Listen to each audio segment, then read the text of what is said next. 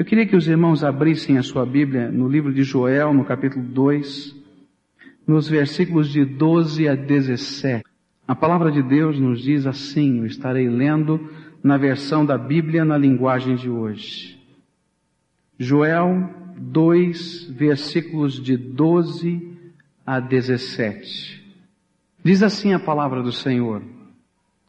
O Deus eterno diz, mas agora voltem para mim com todo o coração, jejuando, chorando e se lamentando. Em sinal de arrependimento, não rasguem as roupas, mas sim o coração. Voltem para o eterno nosso Deus, pois Ele é bondoso e misericordioso, é paciente e muito amoroso e está sempre pronto a mudar de ideia e não castigar. Talvez o Eterno, o nosso Deus, mude de ideia e abençoe o seu povo, dando-lhe boas colheitas. E então vocês poderão apresentar a Deus ofertas de alimento e de vinho. Toquem as trombetas no Monte Sião. Anunciem um dia santo de jejum e convoquem o povo para se reunir no templo. Reúnam todo o povo e mandem que eles se purifiquem, que venham todos, velhos e crianças, e até as criancinhas de peito, que os recém-casados saiam de casa e venham ao templo também. E vocês, sacerdotes, que no pátio do templo servem ao Deus eterno, chorem e façam esta oração. Ó oh Deus, não castigues o teu povo, não nos humilhes diante dos outros povos, para que eles não caçoem de nós e perguntem, onde está o Deus de vocês? Joel morava na santa terra de Israel, terra da promissão, terra que a Bíblia diz que mana leite e mel. No entanto, Joel acordou em uma madrugada de verão com o zumbi de um inseto. E, levantando-se da cama, descobriu que quem perturbava o seu sono era um gafanhoto do lado de fora da janela. Mas quando ele olhou lá distante, ele viu uma espessa nuvem negra no céu. De relance, Joel entendeu que era uma nuvem de gafanhotos que vinha vindo sobre a terra. Em poucos minutos, diz a Bíblia, aqueles insetos vorazes esconderam a luz do sol pela densidade incrível de milhões de corpinhos que voavam que não dava para ver a luz do sol. Era uma cortina, uma nuvem negra de gafanhotos. Todo mundo levantou-se na vila em que Joel morava. E todos os agricultores tentaram fazer alguma coisa para salvar a plantação e as plantações que ali haviam. Mas em pouco tempo não sobrou nada. E as pessoas podiam olhar para o campo e ver a desolação. Aqueles campos que alguns minutos atrás estavam verdes, estavam bonitos, e o povo esperava a hora da colheita, havia se transformado num verdadeiro deserto. E o povo começou a perguntar, por quê? Para quê? O que, que está acontecendo? Mas de uma maneira diferente, o povo começou a pensar assim, bem, logo virão as chuvas do verão. E assim que as chuvas do verão chegarem, então esta terra vai ficar verde de novo, vai ficar bonita, e nós vamos nos alegrar outra vez. E eles esperaram um dia, esperaram dois dias, eles esperaram três, eles esperaram uma semana, eles esperaram um mês, e de repente aquele sol forte do verão, sem nenhuma chuva, fazia com que a terra estivesse se rachando toda. E eles olhavam aquele grande deserto, comido pelos gafanhotos toda a vegetação, e castigada a terra agora pela seca. Algumas pessoas começaram a fazer as malas, começaram a pegar as suas coisas e pensaram é hora de ir embora desse lugar, é hora de ir embora desse país, é hora de ir embora daqui. Mas Joel estava pensando, por quê e para quê? E Deus começou então a lhe dar o entendimento profético das razões daquela grande tragédia. E eu tenho certeza que a mensagem de Joel não foi uma mensagem simpática no seu tempo. Porque a mensagem de Joel falava do dia do juízo do Senhor, do dia do Senhor. A mensagem que Joel tinha a transmitir à nação era o dia em que Deus julga a sua terra. E ele então começou a convocar todas as pessoas da sua terra. E é interessante que ele começa no capítulo 1 convocando os bêbados. Bêbados, venham, porque o vinho acabou, vocês não podem mais beber, venham rápido. E ele depois vai chamando os velhos. Velhos, venham, porque vocês precisam dar o exemplo daquilo que eu vou falar. Mas não venham só os bêbados e os velhos, mas venham as crianças, e venham os nenéns, e venham todo o povo, porque há algo que Deus quer nos ensinar. Deus julga o seu povo. E esta foi a mensagem de Joel. Deus julga o seu povo. E de repente ele, como pregador e profeta, começou a mostrar à nação, àquele povo nesse grande ajuntamento, as razões do juízo de Deus. E meus irmãos, as razões do juízo de Deus sempre serão o pecado. O pecado no meio do povo faz com que Deus, que é santo, julgue um povo que precisa ser santo. E esta era a mensagem de Joel. Um Deus santo julga um povo sobre quem ele coloca o seu nome para que ele seja santo. A Bíblia vai nos ensinar em 1 Pedro que o juízo de Deus sempre começa na sua casa. Nós não gostamos desses versículos que falam assim. Mas é isso que a palavra de Deus fala.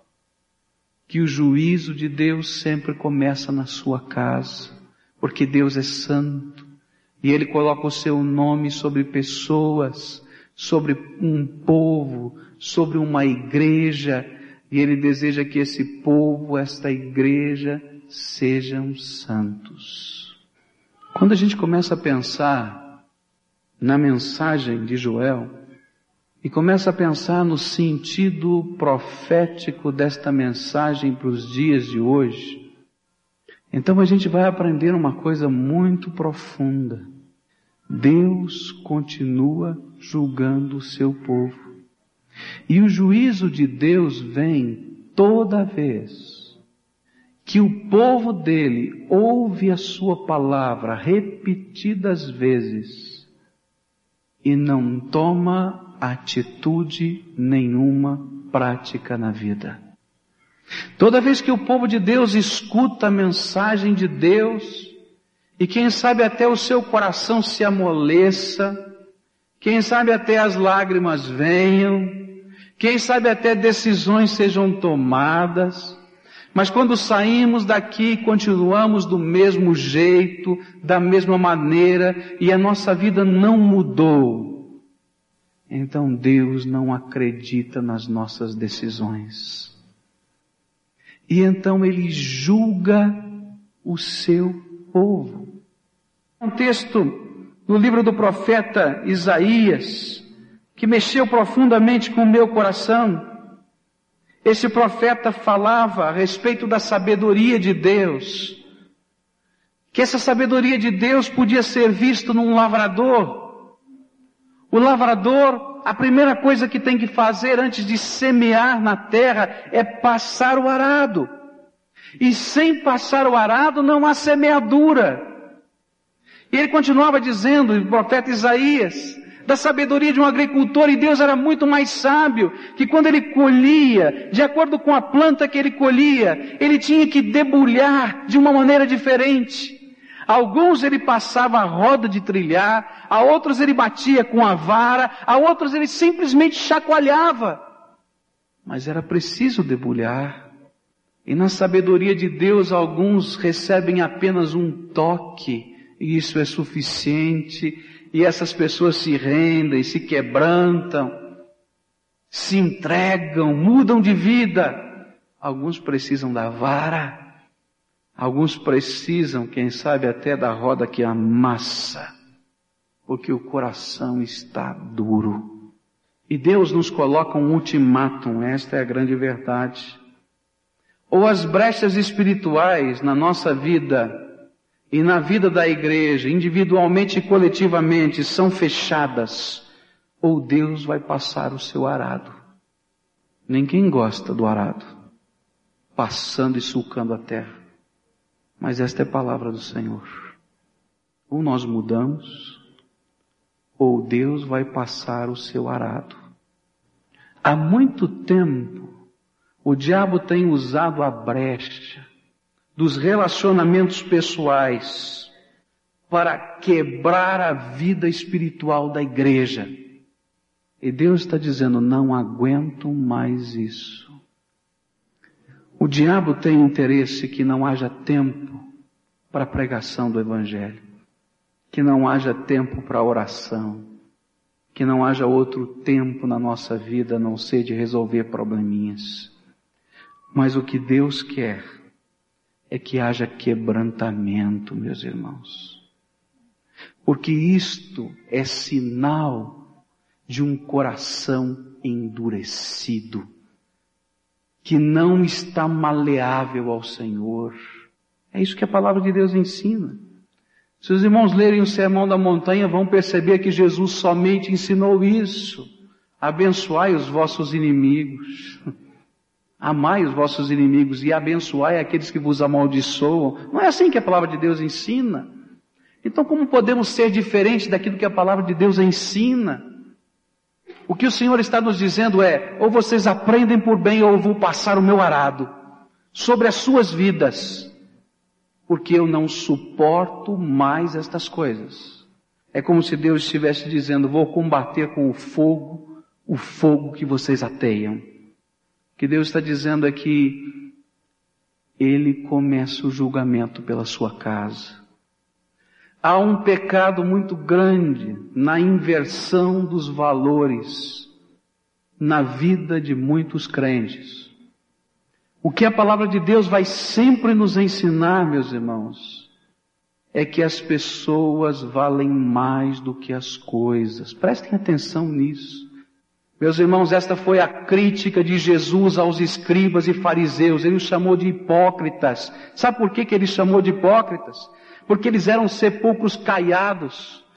Eles eram bonitos por fora e faziam grandes coisas aparentemente. Mas Jesus disse que eles não entravam no reino dos céus e nem deixavam os outros entrar, porque aquilo que faziam afastavam as pessoas de Deus.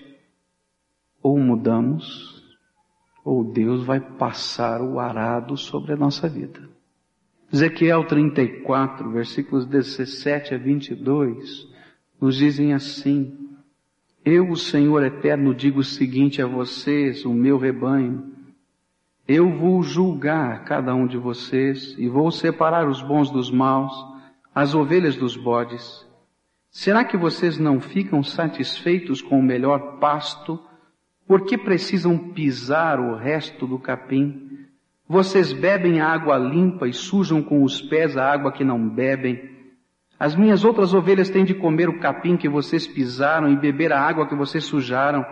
Por isso agora eu, o Senhor Eterno, digo que vou decidir a questão que há entre vocês, ovelhas gordas e ovelhas magras. Vocês empurram as doentes para o lado e com chifradas as põem para fora do rebanho, mas eu vou socorrer as minhas ovelhas e não deixarei mais que sejam maltratadas. Julgarei cada uma delas e separarei as boas das más. Ou nós mudamos, ou Deus vai passar o seu arado sobre nós. Não é só mudar de palavra, mas é mudar de vida, é mudar de intenções, é mudar de valores, porque Deus não pode abençoar aquilo que não é santo. E santidade, meus irmãos, não é vestimenta. Santidade não são costumes que preservamos.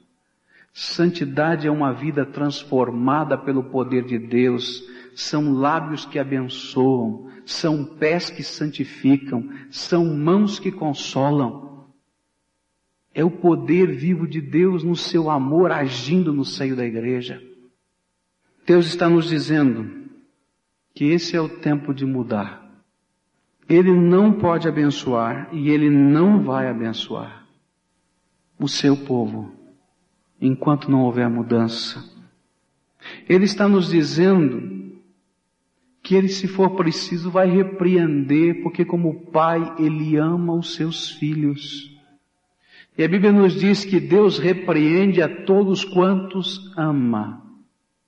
E quando Deus passa o arado sobre a nossa vida é porque o nosso coração estava tão duro que não tinha outra maneira de fazer a não ser de passar o arado. O tempo de começar o julgamento já chegou, e os que pertencem ao povo de Deus serão os primeiros a serem julgados. E se esse julgamento vai começar conosco, qual será o fim daqueles que não creem na boa notícia de Deus? O que Deus está nos dizendo é que tem que haver uma mudança, pois se não houver, Deus vai derramar sobre o seu povo o arado e vai passar sobre os nossos corações. E isso, meus irmãos, é alguma coisa individual, mas é alguma coisa coletiva. Porque ao mesmo tempo que Deus julga pessoas, Deus julga o seu povo. Ao mesmo tempo que o arado de Deus passa sobre a vida de alguém, esse arado de Deus passa sobre a nação, sobre o povo, sobre a igreja que serve a Deus. Porque existe, meus irmãos, um compromisso coletivo Existe uma conivência espiritual nestas coisas. É aquilo que o pecado de Acã nos ensina. Quando aquele homem roubou aquelas capas e aquele ouro e escondeu na sua tenda, não havia vitória mais na terra, até que o pecado fosse colocado. Meus irmãos, é assim que Deus faz. As bênçãos do Senhor ainda não foram derramadas em profusão nas nossas vidas e na vida desta comunidade, ainda que Deus tenha nos abençoado muito, porque o nosso coração tem estado duro. Nós somos mestres, meus queridos, em achar desculpas, em achar razões, em achar justificativas para tudo o que acontece. Mas Deus não está ouvindo nada disso, porque Ele conhece o coração. E o que vai acontecer é que Deus vai tirar a sua mão de bênção. Para quê? Para nos mover ao verdadeiro arrependimento. Se for preciso passar o arado, Deus vai passar. Se for esta a única maneira de um povo ser quebrantado, então Deus vai passar o seu arado. Mas eu oro a Deus que não seja essa a única maneira a Bíblia nos fala assim em Ezequiel 22, versículo 30. E busquei dentre eles um homem que levantasse o muro e se pusesse na brecha perante mim por esta terra, para que eu não a destruísse, porém a ninguém achei. Meus irmãos, existem algumas brechas espirituais na vida da igreja e na vida de pessoas, e Deus está nos chamando a fechar essas brechas. Aí chegamos no texto de Joel que lemos. Capítulo 2, versículos de 12 a 17. Meus irmãos, quando Joel entendeu estas coisas, quando Joel teve essa compreensão espiritual, ele começa um grande apelo em nome do Senhor.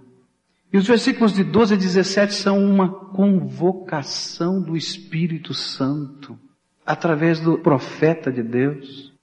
E esta convocação diz assim, olha, voltem. Na sua versão talvez esteja escrito, convertei-vos. É como se Deus estivesse falando, olha, para agora. E vai continuar dizendo, olha, voltem para mim, ou na sua versão, convertei-vos de todo o vosso coração. Ou na minha versão, com todo o coração. Sabe o que, que significa esse apelo de Deus? Agora, sem justificativas, sem reservas, sem desculpas, sem falar que é essa a minha maneira de ser, aquela de fazer, olha, sou assim ou sou assado. É hora de dizer incondicionalmente, Senhor, quebra o meu coração, quebra essa atitude da minha vida e tira de mim o pecado, porque senão eu sei que o teu arado vai passar sobre a minha vida. O apelo de Deus continua nesse texto. E ele vai dizer alguma coisa profunda que às vezes nós não sentimos. Ele diz assim: olha, quando vocês se converterem, sintam tristeza pelo seu pecado. Meus irmãos, sabe qual é o grande problema do coração duro? Ele nunca sente tristeza pelo pecado. Ele tem tantas razões e tantas justificativas que ele não se sente triste pelo pecado, porque ele não entende a destruição do pecado. Ele não entende as consequências do pecado. Ele não entende a assolação do pecado. E Joel está dizendo, olhem para a terra seca, olhem para aquilo que os gafanhotos fizeram, olhem para essas rachaduras no chão e sintam tristeza porque isso aqui aconteceu por causa do pecado. E ele então diz assim, olha, expressem essa tristeza. Ele vai dizendo, olha, façam um jejum. Jejum era alguma coisa que se fazia no dia do luto. Quando alguém morria, as pessoas não comiam nada. Era um dia em que eles estavam dizendo, estou profundamente triste que eu não posso pôr nada na minha boca. Eu estou profundamente angustiado que eu não tenho vontade de comer. Eu não posso pensar nisso. Está dizendo, olha, sintam tristeza pelas consequências do pecado e sejam quebrantados. E choro e lamento, meus irmãos, também acontecia no dia do funeral. Era sinal de luto. E o que Deus está dizendo, olha, se vocês não querem o arado de Deus passando pelo coração, então voltem para mim. Mas olhe bem como é que vocês vão voltar é de todo o coração, é incondicionalmente. Agora, abram os seus olhos, é isso que o Espírito Santo está dizendo, e sintam e percebam o rastro de desgraça que ficou atrás por causa do pecado. E quando vocês olharem para trás para o rastro de desgraça, para as coisas difíceis que estão acontecendo e aconteceram, para as pessoas, quem sabe, que saíram e abandonaram, e tanta coisa que aconteceu. Vocês olhem para aquilo e chorem, e digam, não consigo comer quando eu penso nessas coisas. Isso é quebrantamento, meus irmãos. Caiu dos meus olhos a venda, e agora eu enxergo a desgraça que o meu pecado tem feito. Isto é quebrantamento. Isto é verdadeiro arrependimento. Ainda nessa ilustração do luto, Joel vai dizer, rasguem o coração e não as vestes. Sabe por quê? Porque no dia do funeral, normalmente o levita ou o sacerdote que acompanhava aquela família, e isso o rabino continua fazendo entre os judeus, ele rasgava as roupas do parente mais próximo em sinal de tristeza. Em alguns lugares da Bíblia você vai perceber que quando notícias ruins chegavam, as pessoas rasgavam as suas roupas e vestiam pano de saco e se cobriam de cinza. E isso era um sinal de luto, era um sinal de tristeza. E agora o profeta Joel vai dizer o seguinte, olha, não adianta só rasgar a roupa. Rasga o teu coração. Muda de vida muda de atitude, muda de palavra, muda de ação, muda o teu olhar. Versículo 14 vai nos chamar a atenção. Versículos 13, final do 13, início do 14, ele vai dizer uma coisa interessante. Façam isso agora, porque não há mais tempo a perder. Talvez Deus tire o arado de sobre essa terra. Isso não é para amanhã, não é para semana que vem, é para agora. Porque essa santa convocação que vai surgir agora na palavra, convocação de um povo quebrantado e contrito é para pedir, Deus, tira de sobre nós o seu arado. E é isso que vai dizer o versículo 15: toquem trombetas no Monte Sião. Apenas em duas ocasiões, meus irmãos, só duas ocasiões, o povo de Israel tocava trombetas em cima da montanha do Monte Sião. Primeira ocasião era no dia da guerra, quando o exército inimigo estava chegando, eles tocavam trombeta para o povo entrar dentro da cidade e fechar as portas. Então, quando alguém tocava trombeta em cima do monte, você pode imaginar o alarido, a correria que era. Mas a segunda ocasião em que a trombeta era tocada era quando Deus mandava chamar o seu povo por uma assembleia, uma santa convocação. Então eles iam lá em cima e o povo não sabia se aquilo era uma santa convocação ou se era guerra. Saía correndo, carregava as crianças, carregava os velhos, ia todo mundo tropeçando, entrava dentro da cidade e disse, o que é que aconteceu? E então Alguém dizia, o inimigo está chegando. Ou então dizia, Deus mandou convocar o seu povo.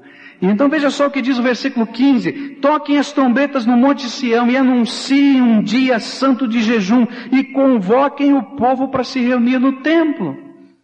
E ele está dizendo: chamem, reúnam todo o povo e mandem que eles se purifiquem que venham todos, velhos e crianças e até criancinhas de peito, todo o povo, venham, porque Deus está nos chamando ao arrependimento. É o profeta Joel que estava dizendo, pode tocar trombeta, toca aí, porque Deus me deu uma palavra e disse, entrem todos para dentro do templo. Deus está pedindo de nós quebrantamento. Os gafanhotos já passaram, a seca já chegou, a terra está assolada o que Deus mais precisa fazer para que nós voltemos para Ele. Pode imaginar essa cena? Povo correndo, e ele diz: agora é jejum. Criancinhas de peito fazendo jejum. Você pode entender o que significa isso?